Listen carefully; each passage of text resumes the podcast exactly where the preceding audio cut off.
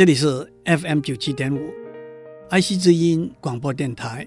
您所收听的是《我爱谈天，你爱笑》，我是刘总郎。从两个礼拜以前开始，我为大家讲一出名字叫做《氧气》的舞台剧。剧本里头有两个并行发展的故事，一个是在二零零一年，瑞典皇家科学院为了纪念诺贝尔奖设立一百周年，决定设立一个诺贝尔回顾奖，颁给在诺贝尔奖设立以前的科学家。化学诺贝尔回顾奖的遴选委员会已经达到一个共识。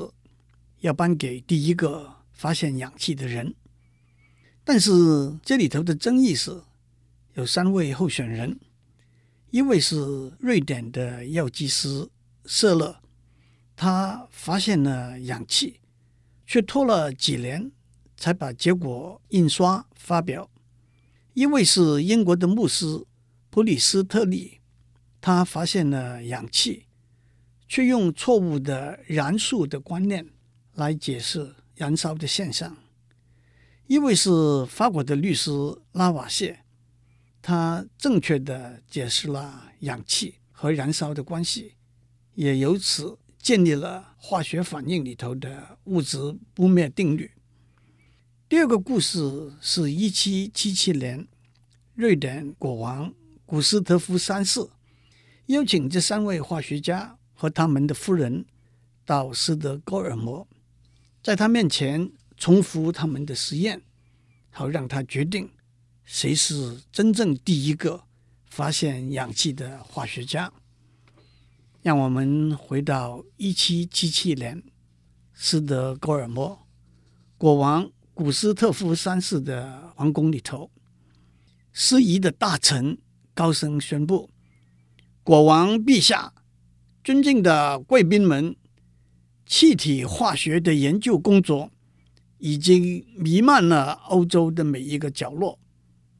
目前有一个争议，在这三位学者专家里头，谁是第一个发现氧气的人？国王会做一个决定，颁给这位学者专家一面金牌。现在，让这三位学者专家自己做评比。来决定谁是第一个发现这种维持生命的气体。尤其是色勒说：“那是我，我把这种气体命名 Eldsluf，那是瑞典文‘火的气体’的意思。”牧师普里斯特利说：“这种气体消除物质里头的燃素，引起燃烧的作用。”所以我把它叫做消除燃素的气体。不过，色勒先生，在什么文献里头，我们可以找到您的发现的记录呢？药剂师说，在我的书里头，马上要出版了。牧师说，我在一七七四年发现了制造这种气体的过程，也在同一年。公开宣布了我的结果，可是我倒没有看到您的论文。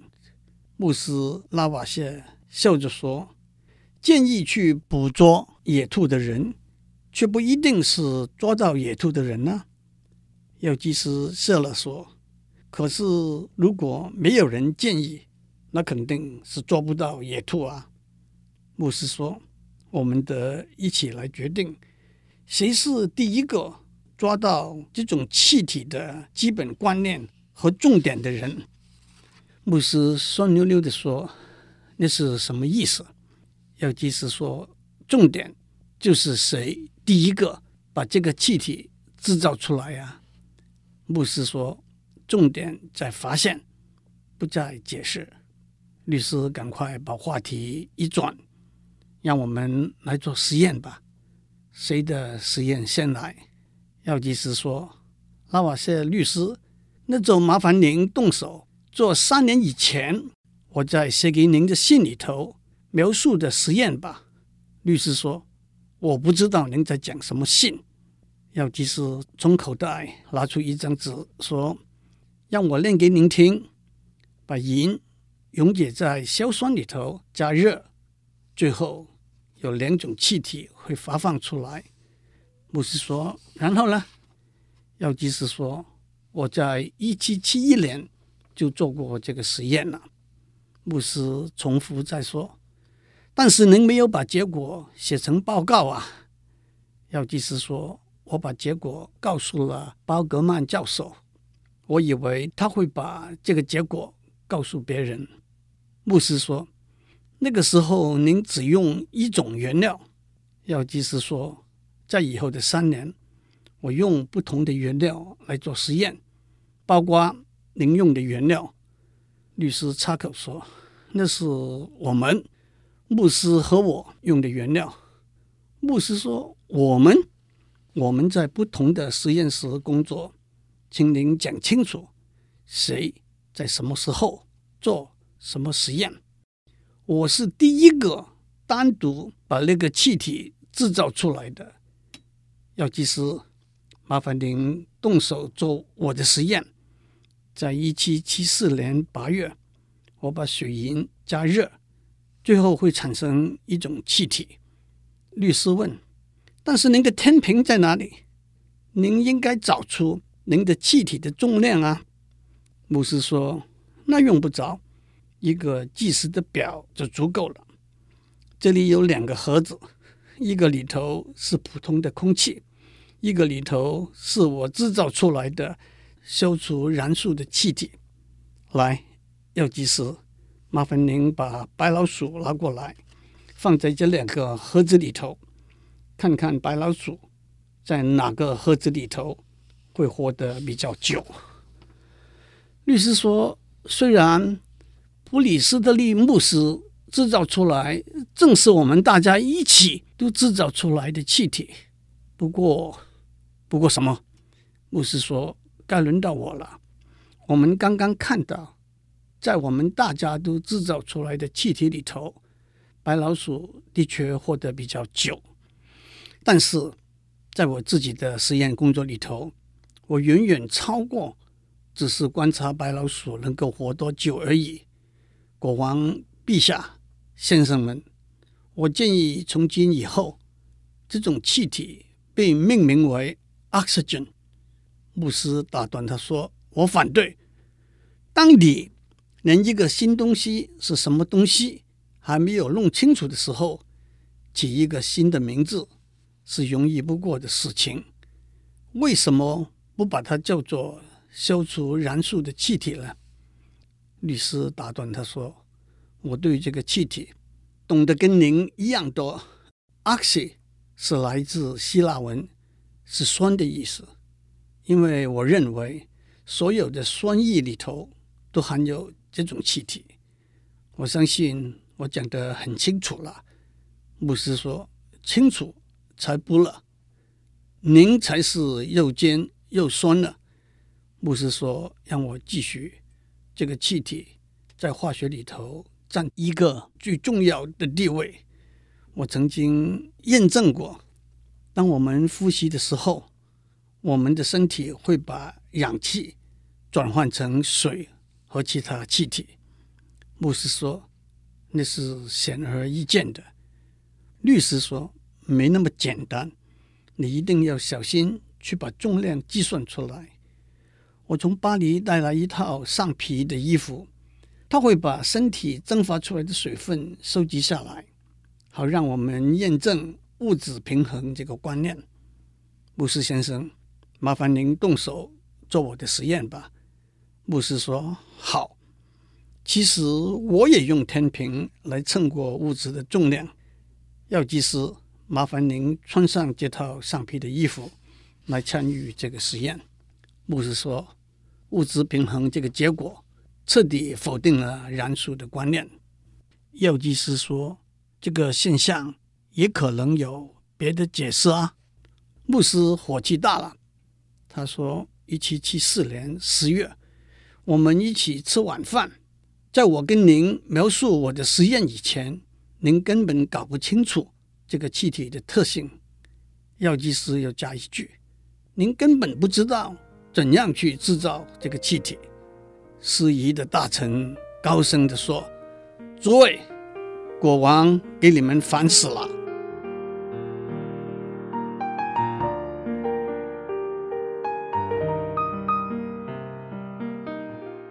在皇宫里头的实验结束的当天晚上，拉瓦谢律师和他的夫人窃窃低语。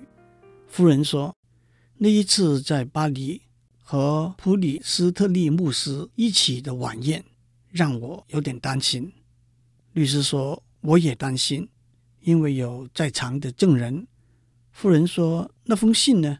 什么信？”夫人说：“药剂师舍勒的信。”我看过，你看过，但是我不能够告诉你，为什么现在提起这封信。我有一份罪过的感觉。信在哪里？我把它藏起来了。你居然没有把它撕毁，你为什么这样生气？律师说：“我希望这封信消失掉，我也不要知道这封信怎样消失。”这正是。你的律师性格。第二天，三位学者专家在国王面前继续他们的争论。牧师说：“拉瓦谢律师，您昨天已经承认，您不是第一个发现这种气体的人。”律师说：“我是第一个得到一个全面的了解的人。”药剂师说：“先有发现，才后有了解。”牧师说：“但是我们必须有发现的证据。”药剂师说：“这是我三年前寄给拉瓦谢律师的信。”律师说：“我昨天才知道这封信。”药剂师说：“在我的信里头描述产生火的气体的方法。”律师说：“我没有看过这封信。”牧师插口说：“一七七四年八月。”我已经制造出来消除燃素的气体。同年十月，我在巴黎拉瓦谢律师家里的晚宴上，跟好几位有名的法国科学家报告我的结果。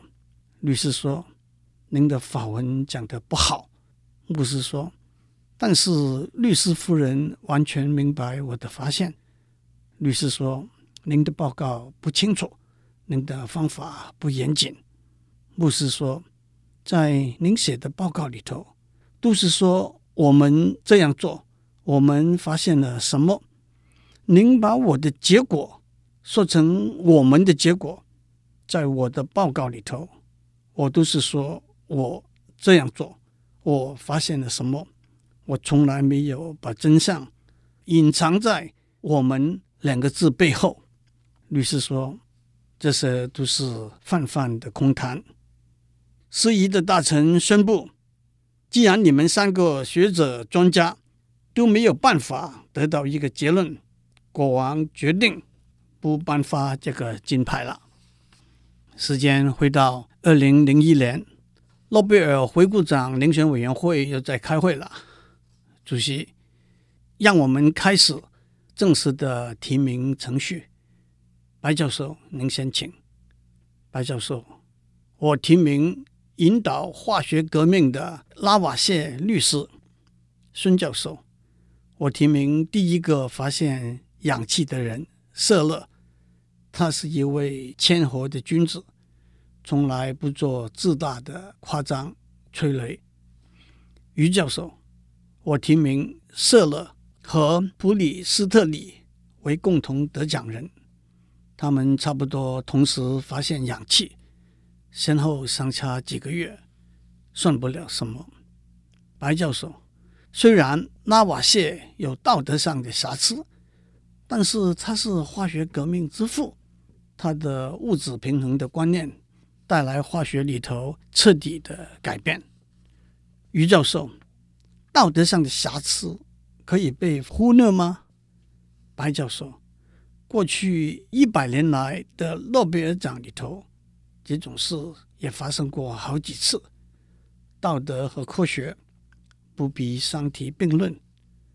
余教授，我们总不想在诺贝尔回顾奖里头创这么一个先例吧。主席说：“我们有七个可能，三个人单独获奖，两个人共同获奖，三个人都获奖。三个人都获奖的话，我们会说是表扬他们对化学革命的贡献，而不光是对氧气的发现。”于教授，拉瓦谢怎么可以获奖？他从来没有提过普里斯特利牧师讲给他听的实验方法，也没有承认药剂师谢勒写给他的信。主席的助理开口了，但是拉瓦谢从来没有看过谢勒写给他的信。白教授说：“你怎么证明这一回事？”助理说：“两个礼拜以前。”我到了美国的康奈尔大学一趟，在那里找到他们的图书馆，在一九六三年买的一本书，书名叫做《戏剧史》。这跟我们的讨论有什么关系？助理说：“这不是一本书，它是拉瓦谢夫人外出旅行的时候用的梳妆盒，用书的封面装饰成为一本书的样子而已。”你们看，这里头有针线、梳子、香水瓶、墨水瓶。他接着说：“梳妆盒的盖子里面是一面镜子，镜子已经被打破了。我在破了的镜子后面找到一封拉瓦谢夫人写给拉瓦谢律师的信。这个时候，拉瓦谢夫人在舞台上出现，念他写的信：亲爱的夫君。”在这个苦难的时候，当我们被革命的洪流冲散，我不断回想起一七七四年谢勒药剂师写给您的信。您杰出和精密的研究工作，向全世界证明了氧气在化学里头的重要地位。但是，我的求您宽恕我，我没有把药剂师谢勒的信。拿给您看，因为我相信那会对您带来很大的打击。您差一点就是第一名，我没有勇气撕毁这一封信，但是为了保障我们在研究工作领先的地位，我决定把这封信藏起来。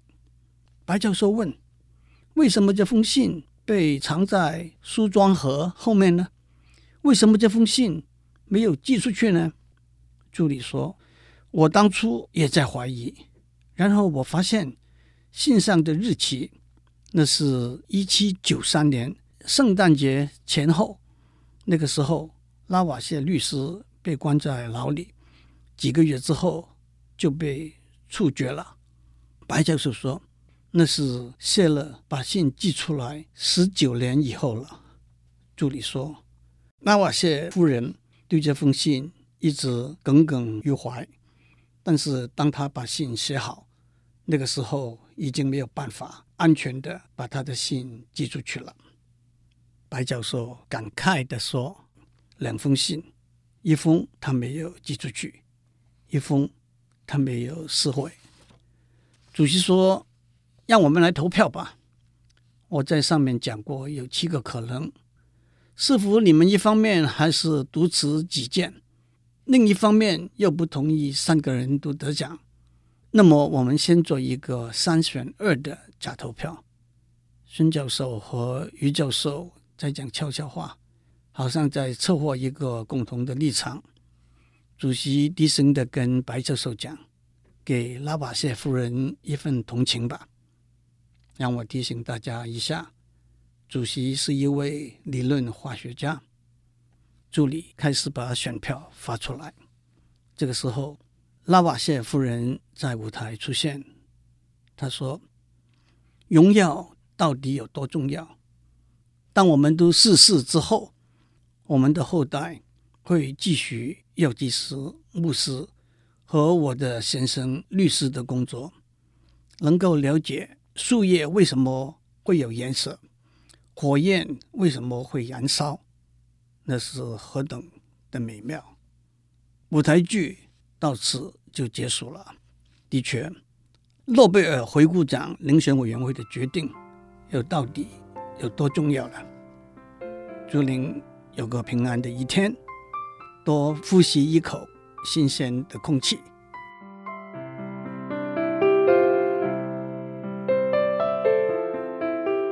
以上内容由台达电子文教基金会赞助播出。